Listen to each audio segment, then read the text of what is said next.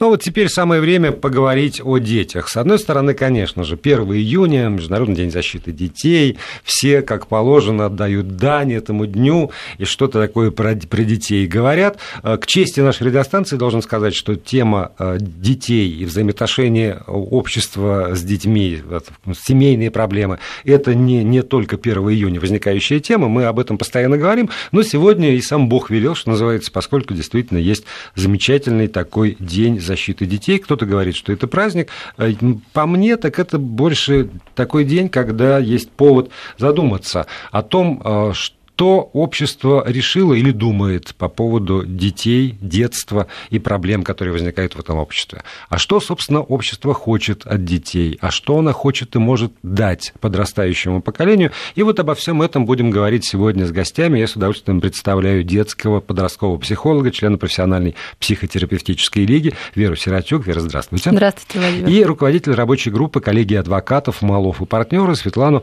Модестову Хорст. Светлана, здравствуйте. Здравствуйте. И сразу скажу, что, естественно, разговор, поскольку касается детей, семей, значит, каждого из нас, так или иначе, то вы можете присылать э, какие-то свои вопросы, суждения, э, либо с помощью смс на короткий номер 5533 со словом «Вести» в начале сообщения, либо используя программы Viber и WhatsApp, там наш номер 8 903 170 6363, 8 903 170 63 63.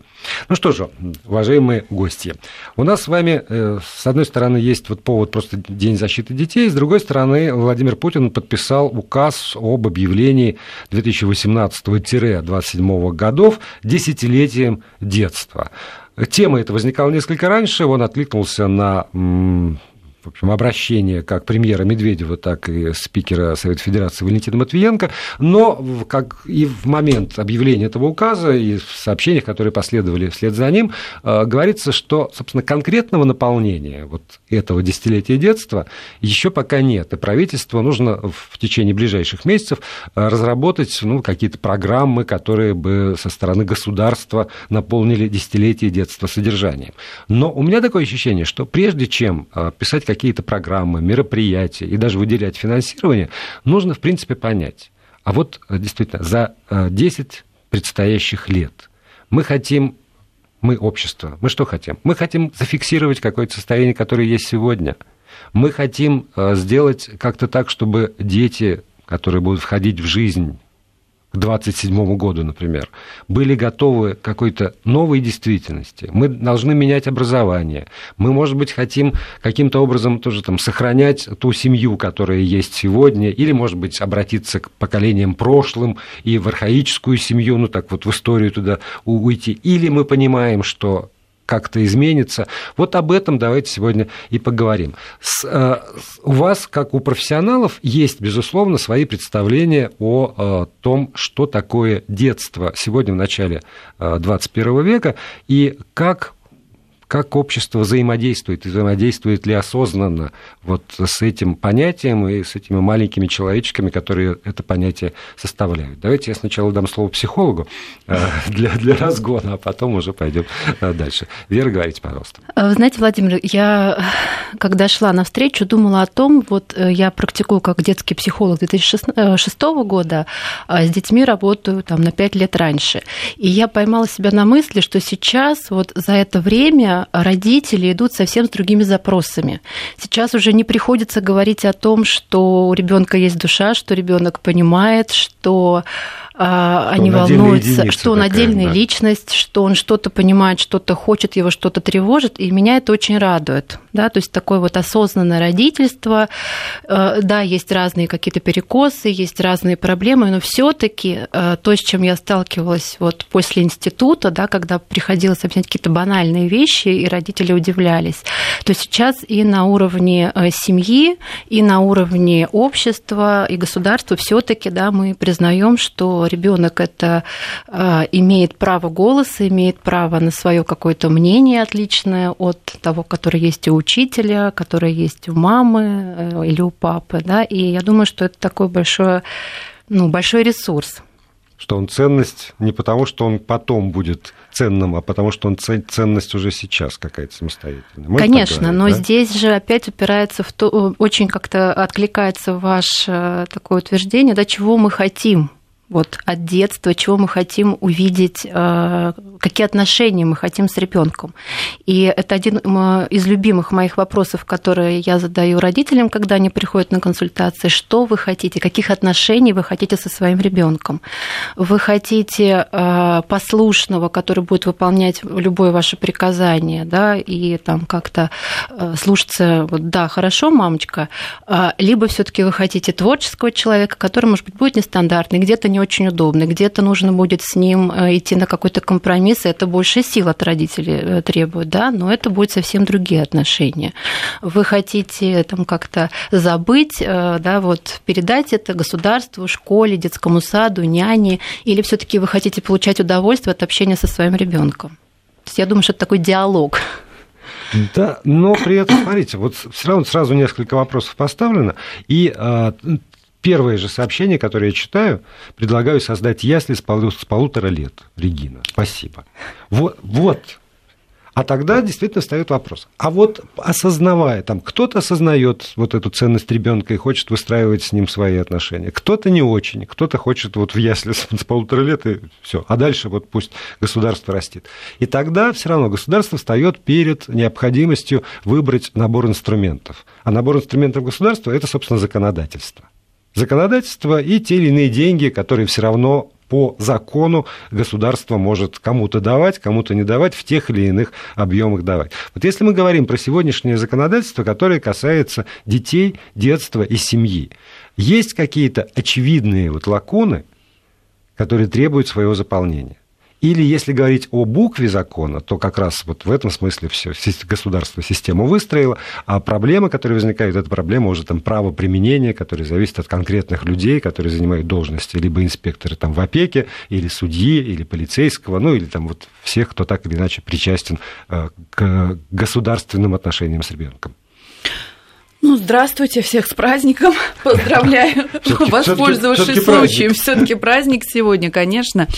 Но я считаю, что никаких дополнений, корректировок не требуется. Закон прописан прекрасно. Все нынче создано для детей. Вот зачастую сравниваешь там детство своего собственного ребенка и свое, и всегда по аналогии проводишь параллель, что «А у нас не было того-то, у нас не было этого. Сейчас они живут в эпоху, в общем-то, технического прогресса, они вооружены интернетом, всеми самыми э, средствами техническими, которые в том числе позволяют заниматься и самообразованием, и школе делать образование более доступным доступным и элементарным. Электронные дневники – электронные, опять же, вот эти вот уроки, которые они могут посмотреть даже дома, э, восполнив какие-то пробелы.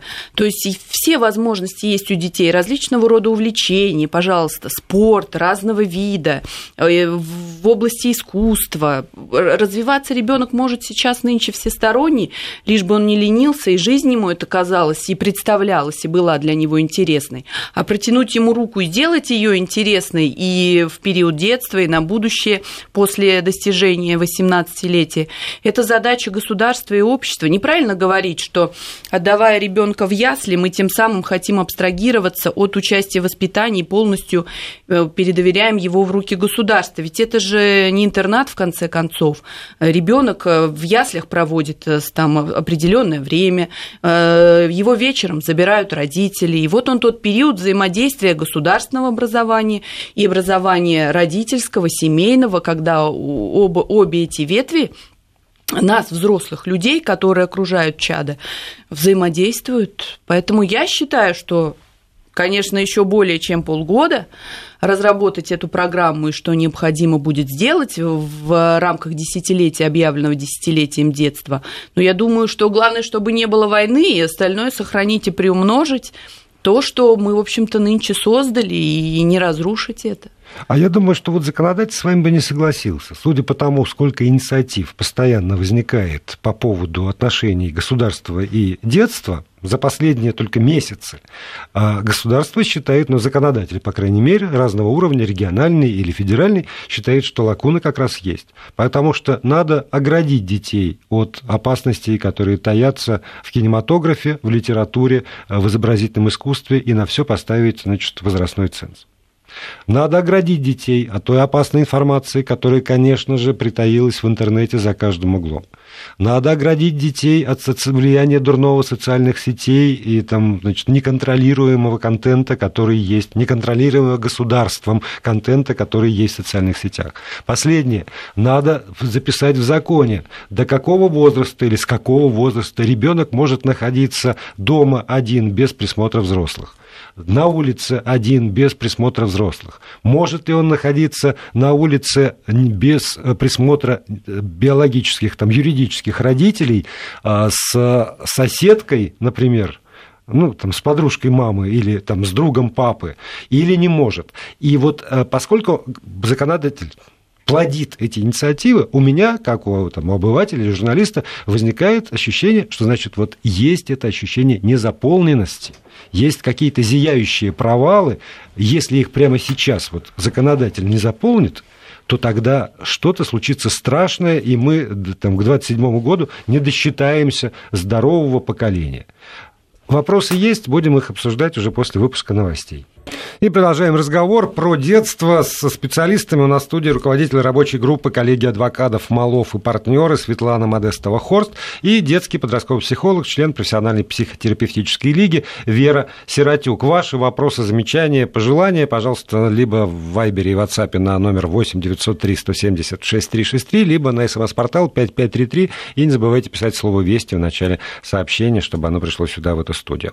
Ну вот, смотрите, с одной стороны, есть, конечно, позиция государства, есть законодательство, но а, оно же, ну вот если по большому счету, оно же для того, чтобы а, помочь семье вырастить а, там, нормальных детей, вот именно так, детей, скажу. Вот на это должны быть нацелены э, усилия государства. Вот, Вера, с, с этой точки зрения, те семьи, которые к вам приходят, можно как-то проанализировать, что вот изменения в законодательстве, какие-то меры государственной поддержки или государственного контроля и ограничения действительно влияют на то, а, как там, воспитывают детей, как хотят детей, хотят много детей.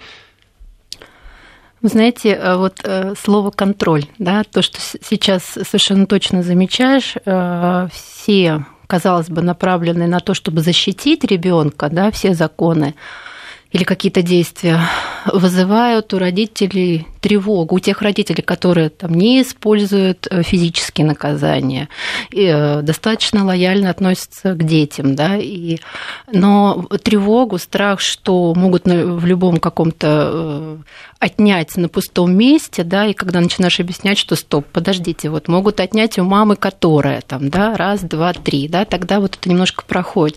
Поэтому мне кажется, что очень важно здесь сохранить золотую середину, да, когда мы с одной стороны да, нужен какой-то контроль государства, да, как некая такая рамка. Э, разные бывают семьи, разные родители, и ребенок не должен оставаться вот, он должен чувствовать, что есть кто-то, да, кто может, кому не безразлична его судьба в случае того, что как-то родители выполняют функции свои родительские не очень хорошо.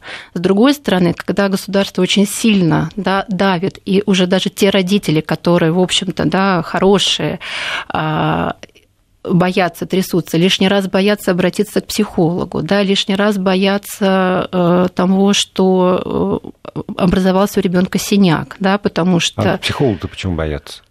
Потому что психолог может как-то куда-то обратиться, да, в органы опеки, да, заподозрить, а, вот что... История, там, То есть с... сейчас это на самом деле, я как-то это замечаю, хотя я работаю не в государственном э, да, каком-то заведении, а частно практикующий психолог, и все равно вот с некой опаской уже, да, э, этот момент есть.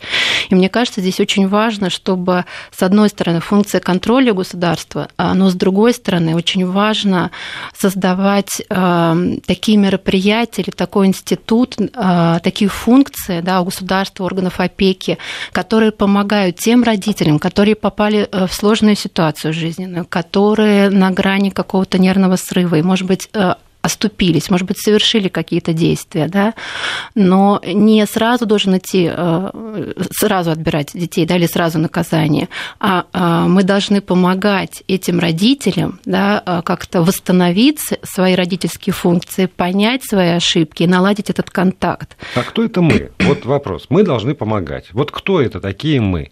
А, там, э, женщины, замученные жизнью, которые работают в органах опеки, за невеликие деньги, если честно. Вот и сколько там у них этих семей подопечных либо это действительно какие-то общественные организации. Вот э, в ближайшую субботу в Центральной детской библиотеке Москвы будет такой фестиваль семейный, как бы про детей под названием «Пять историй о любви». То есть вот само название, оно вот по-моему, очень говорящий. Я, я там что-то модерировать буду, поэтому я знаю, что он проводится, и там для родителей действительно полезная история. Но ну, невозможно же вот эту любовь, которая в основе всего должна быть, прописать в законах. Или все-таки вот возможно, Светлана?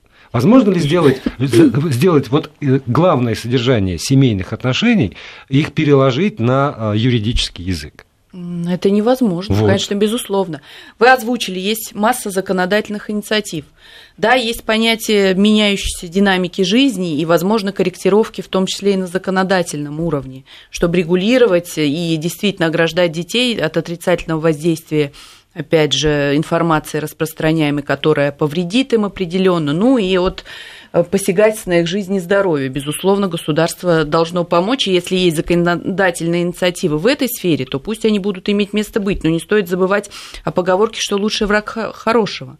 Все уже, собственно говоря, прописано, и главное исполнять и применять то, что существует на практике. А кто нам поможет? Да непосредственно все те, кто в течение дня, в течение жизни Э, подрастающего поколения вступает с ним в те или иные отношения.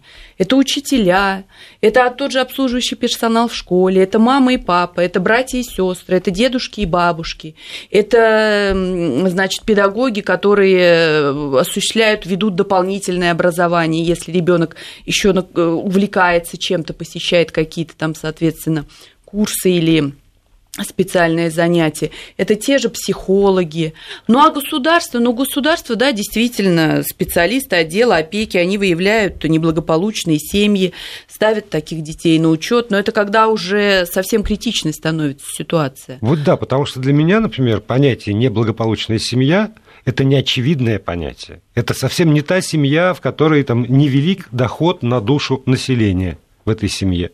Это может быть очень богатая семья, забита все, там, не знаю, одеждами, игрушками, едой, и при этом ненависть, а не любовь пронизывает отношения всех членов семьи. Но ведь органы опеки не могут такую семью поставить на учет, потому что, я про что и говорю, по законе нельзя прописать. Это неблагополучная семья, потому что там нет любви потому что они ненавидят друг друга. И тогда действительно мы должны подключать э, каких-то людей, которые бы этого ребенка, ну, хоть как бы дали ему понятие, что есть в мире иные отношения. Вот и все. А, а неблагополучная семья, это будет семья все по тем же критериям, что и было в моем советском детстве. Значит, папа пьет, там мама не работает, она гулящая, он там не работящий, поэтому ребенка мы должны поставить на учет в комнату милиции, и дальше участковый или там специальная тоже какая-нибудь женщина с халой на голове будет приходить и проверять, а что в холодильнике, а стираны носки, и вообще, как этот ребенок в синяках или нет. А если без синяков, значит, все в порядке. А если с синяками, значит, все ужасно. А то, что там синяк как можно получить и в абсолютно благополучной семье случайно, но потом не отмыться просто, если кому-то захочется перевыполнить план по опеке, потому как государство защищает детей. Мы все про это знаем. Вот ведь вот ужас ситуации заключается именно в том, что что бы ни прописали в этом самом законодательстве, это всегда наталкивается на совершенно конкретных исполнителей. И если мы говорим там про профессию юриста, то вот тоже ювенальная юстиция, как это ужасно, как это, это вот просто жупел. Стоит сказать ювенальная юстиция, все впадают в ужас, и я в том числе, за одним исключением. Когда есть специально обученные люди – умеющие общаться с ребенком, знающие вот особенности. Вот есть такие люди хотя бы сегодня в юридическом корпусе, адвокаты, которые тоже вот занимаются специально этим делом. Я уж не говорю там о прокурорах, которые тоже понимают, что э, когда дело касается э, там даже детских преступлений каких-то, это не совсем то же самое, что там прожженный дядька 35 лет, у которого пятая ходка. Ну, такого деления, конечно, безусловно, сейчас нет и понятия как такового нет. Все рассматривается в общем правовая проблема. Заставить любить и прописать любить, и заставить создать такой госорган, который обязывает любить или давать понимать, что такое любить, это, к сожалению, действительно невозможно. Но нас всех, как людей здравомыслящих, разумных, в общем-то, сама логика и любовь к своим детям, которых мы с пеленок поднимаем, она э, заставляет, соответственно, трепетно относиться к ним и вникать в их проблемы и быть поддержкой до 18-летия, зачастую и позже. А на вопрос я полностью согласна вот с коллегой, которая выступала, что действительно здесь не должно быть перегибов, а должна быть золотая середина. И те семьи, которым нужна помощь, соответственно, в частности, и не в той критической ситуации, которая была в советское время, э, для критерия отнесение к неблагополучной семье, но и посредством обращения к психологу консультировать те семьи, которые допускают такого рода безразличия, пусть даже в обеспеченных семьях. Ира, сколько стоит ваша консультация, если не секрет? Не секрет, эта информация есть в интернете, на сайте 3000 час. 3000 час. А для того, чтобы справиться с какой-нибудь э, ну, типичной проблемой, возникающей в семье, все равно есть похожие. Сколько нужно сеансов? Но это все очень индивидуально, Владимир. И э, Но если, все равно там не меньше. Ну, кому-то достаточно одной консультации, да, и родители понимают, это осознанно, да, спасибо, мы все поняли, поняли, куда нам двигаться. А кому-то в какой-то ситуации, когда приходит, это уходит какое-то большее количество времени. С кем-то мы работаем, там это не один год. Но а, если мы говорим про Москву, то в Москве, слава богу, да, есть очень большой, хороший а, такая структура и в том числе бесплатной психологической помощи. Это Московская служба психологической помощи населению, это а, государственные психолого-педагогические центры. И а, если мы сделаем, да, чтобы это не закрылось, чтобы это работало, то это действительно в Москве мы в очень выигрышном таком положении. В Москве, да. А вот что за пределами, об этом после паузы. И продолжаем разговор. Напомню, у нас в студии адвокат Светлана Модестова-Хорст и психолог Вера Сиротюк. И заговорили мы о том, что в Москве это с психологической помощью еще более-менее, а, а, а дальше, чем, чем дальше, тем меньше. И психологов физических, как единиц, и, а, и качество, наверное, тоже падает. Нужны ли они? Нужны ли они. Это как раз тот диалог, который сейчас ведется, мне кажется, да, в стране, в городе. Три часа за час болтовни – это один комментарий, например. С другой стороны, а что, вы там вообще не в курсе, сколько стоит занятие спортом, танцами, родители, работающие не в силах контролировать детей, это правда вот это вот такой ворох проблем, который накручивается. Если возникает проблема, конечно, надо идти к специалисту. Но проблема возникает отчасти из-за того, что там папа без работы, мама на работе, или наоборот, и не хватает денег, а уж на психолога при нашей ментальности в последние последнюю очередь, наверное. Ну вот я думаю, что это э, основное, что вы сейчас назвали, да, что у нас нету такого навыка. Если у нас болит зуб, то мы понимаем, что нам нужно идти к стоматологу, э, или если у нас сломалась машина, да, и мы не можем сами, там, не знаю, поменять колесо, то мы понимаем, что нам нужно ехать в сервис. Но когда у нас болит душа или когда ребенку да, плохо, то а, обычно родители приходят, когда уже какая-то видимый какой-то симптом, да, или проблема, ну, такая, которая там все, вот либо вы избираете из школы, либо мы э, как-то что-то делаете, да, с этим потому что, наверное, эту проблему нельзя сдать анализ, нельзя сделать УЗИ, и пока еще в нашем сознании нету вот, ну, а как это потрогать, да, как это пощупать, посмотреть, что это действительно не просто болтовня, что это работа, да, когда психолог разговаривает, различные методы использует, и э, как я пойму, что мне помогло, да, что изменится э, в моей жизни, да, как, как я это пойму. Я думаю, что мы пока только вот на пути такого становления, понимания, когда сейчас в интернет-пространстве э, выкладывают э, клиенты психологов, которые прошли, которые ощутили, да, и которые делятся своими переживаниями, что да, я потратила много денег, но вот результат, и не всегда это результат, я добилась там какой-то карьеры или чего-то такого, ощутимого, когда я стала внутри спокойнее, я могу там выдерживать какие-то большие стрессы, я могу быть... В том числе и собственного ребенка могу выдерживать. В том числе и собственного да, ребенка, что, что не просто бывает. Вот смотрите, одно из э, предложений очень конкретных, которые прислал Максим из Волгограда э, в качестве темы для вот этого десятилетия детства, подчеркиваю. Необходимо повысить социальные возможности мужчин. Они иметь, э, должны иметь возможность, честно работая, без воровства всякого рода, полностью содержать свои семьи. Это важнейшая предпосылка для укрепления семей.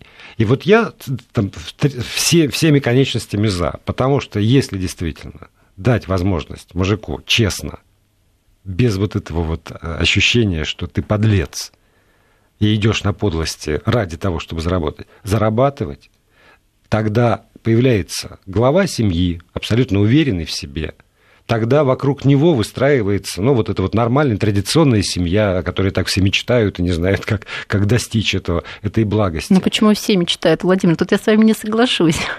Ну, и говоря про сад э, в полтора годика, про ясли, да, вот опять же, это какая-то крайность, э, как будто бы, ведь э, для мам тоже важно вот этот круговорот день сурка, да, когда, особенно если это еще не один ребенок, да, то мамы действительно говорят, что все, я вымотана, я выгораю, я не могу. И для многих возможность выйти на работу, и то, что сейчас современное общество дает эту возможность работать удаленно, выходить на 3-4 часа и совмещать материнство и карьеру. Это кому да? она дает возможность выходить на 3-4 часа? Ну, сейчас очень много различных способов, как мамы, э, будучи да, в декрете, такие? зарабатывают. Я просто смотрю на и действительность, раз... которая меня окружает. Нет такой, есть, нет такой возможности. Есть, и как раз э, основной их вопрос многих, которые приходят и говорят, я чувствую себя виновата, на меня все давят, что вот я должна сидеть.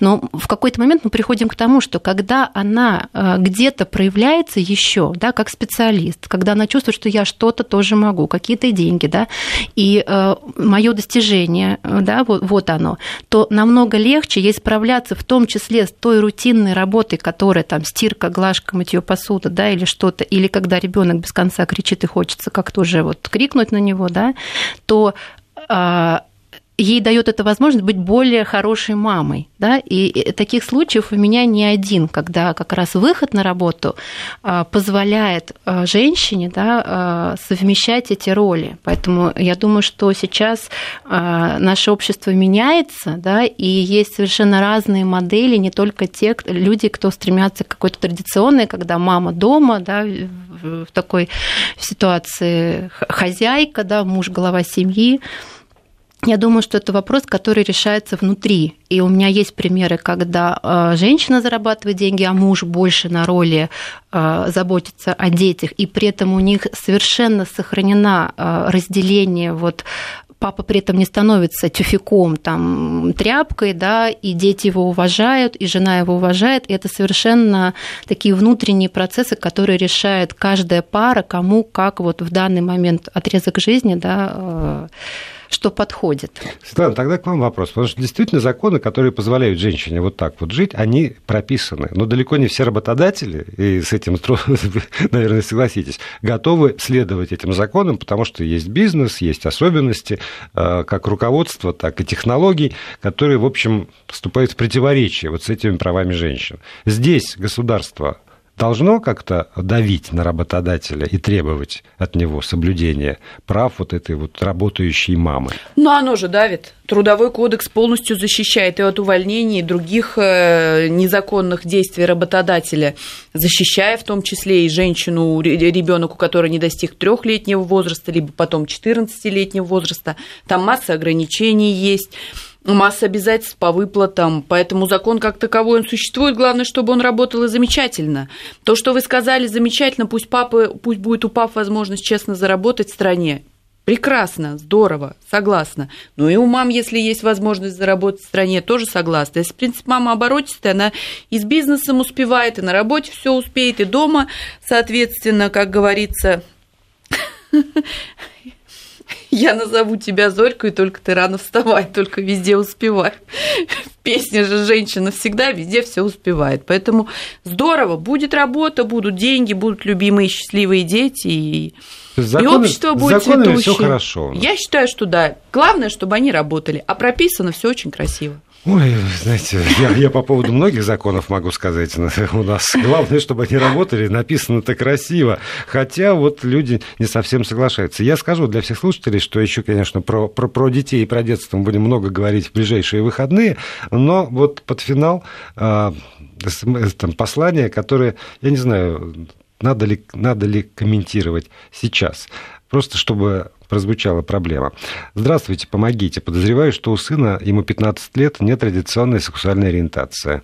Это я узнав, прочит... узнал, прочитав его переписку в социальных сетях. Что делать? Папа сына. У меня один ответ. Любить. Продолжать любить это ваш сын. Но папа может с этим не согласиться. Милонов с этим точно не согласится. Вот. И, а, не, просто к тому, что вопросы, они остаются. И после этого разговора в этой студии, и после, наверное, десятилетия детства они тоже останутся, пока мы сами не научимся относиться как-то к своим детям. Спасибо большое гостям. Всего доброго. Спасибо, до свидания.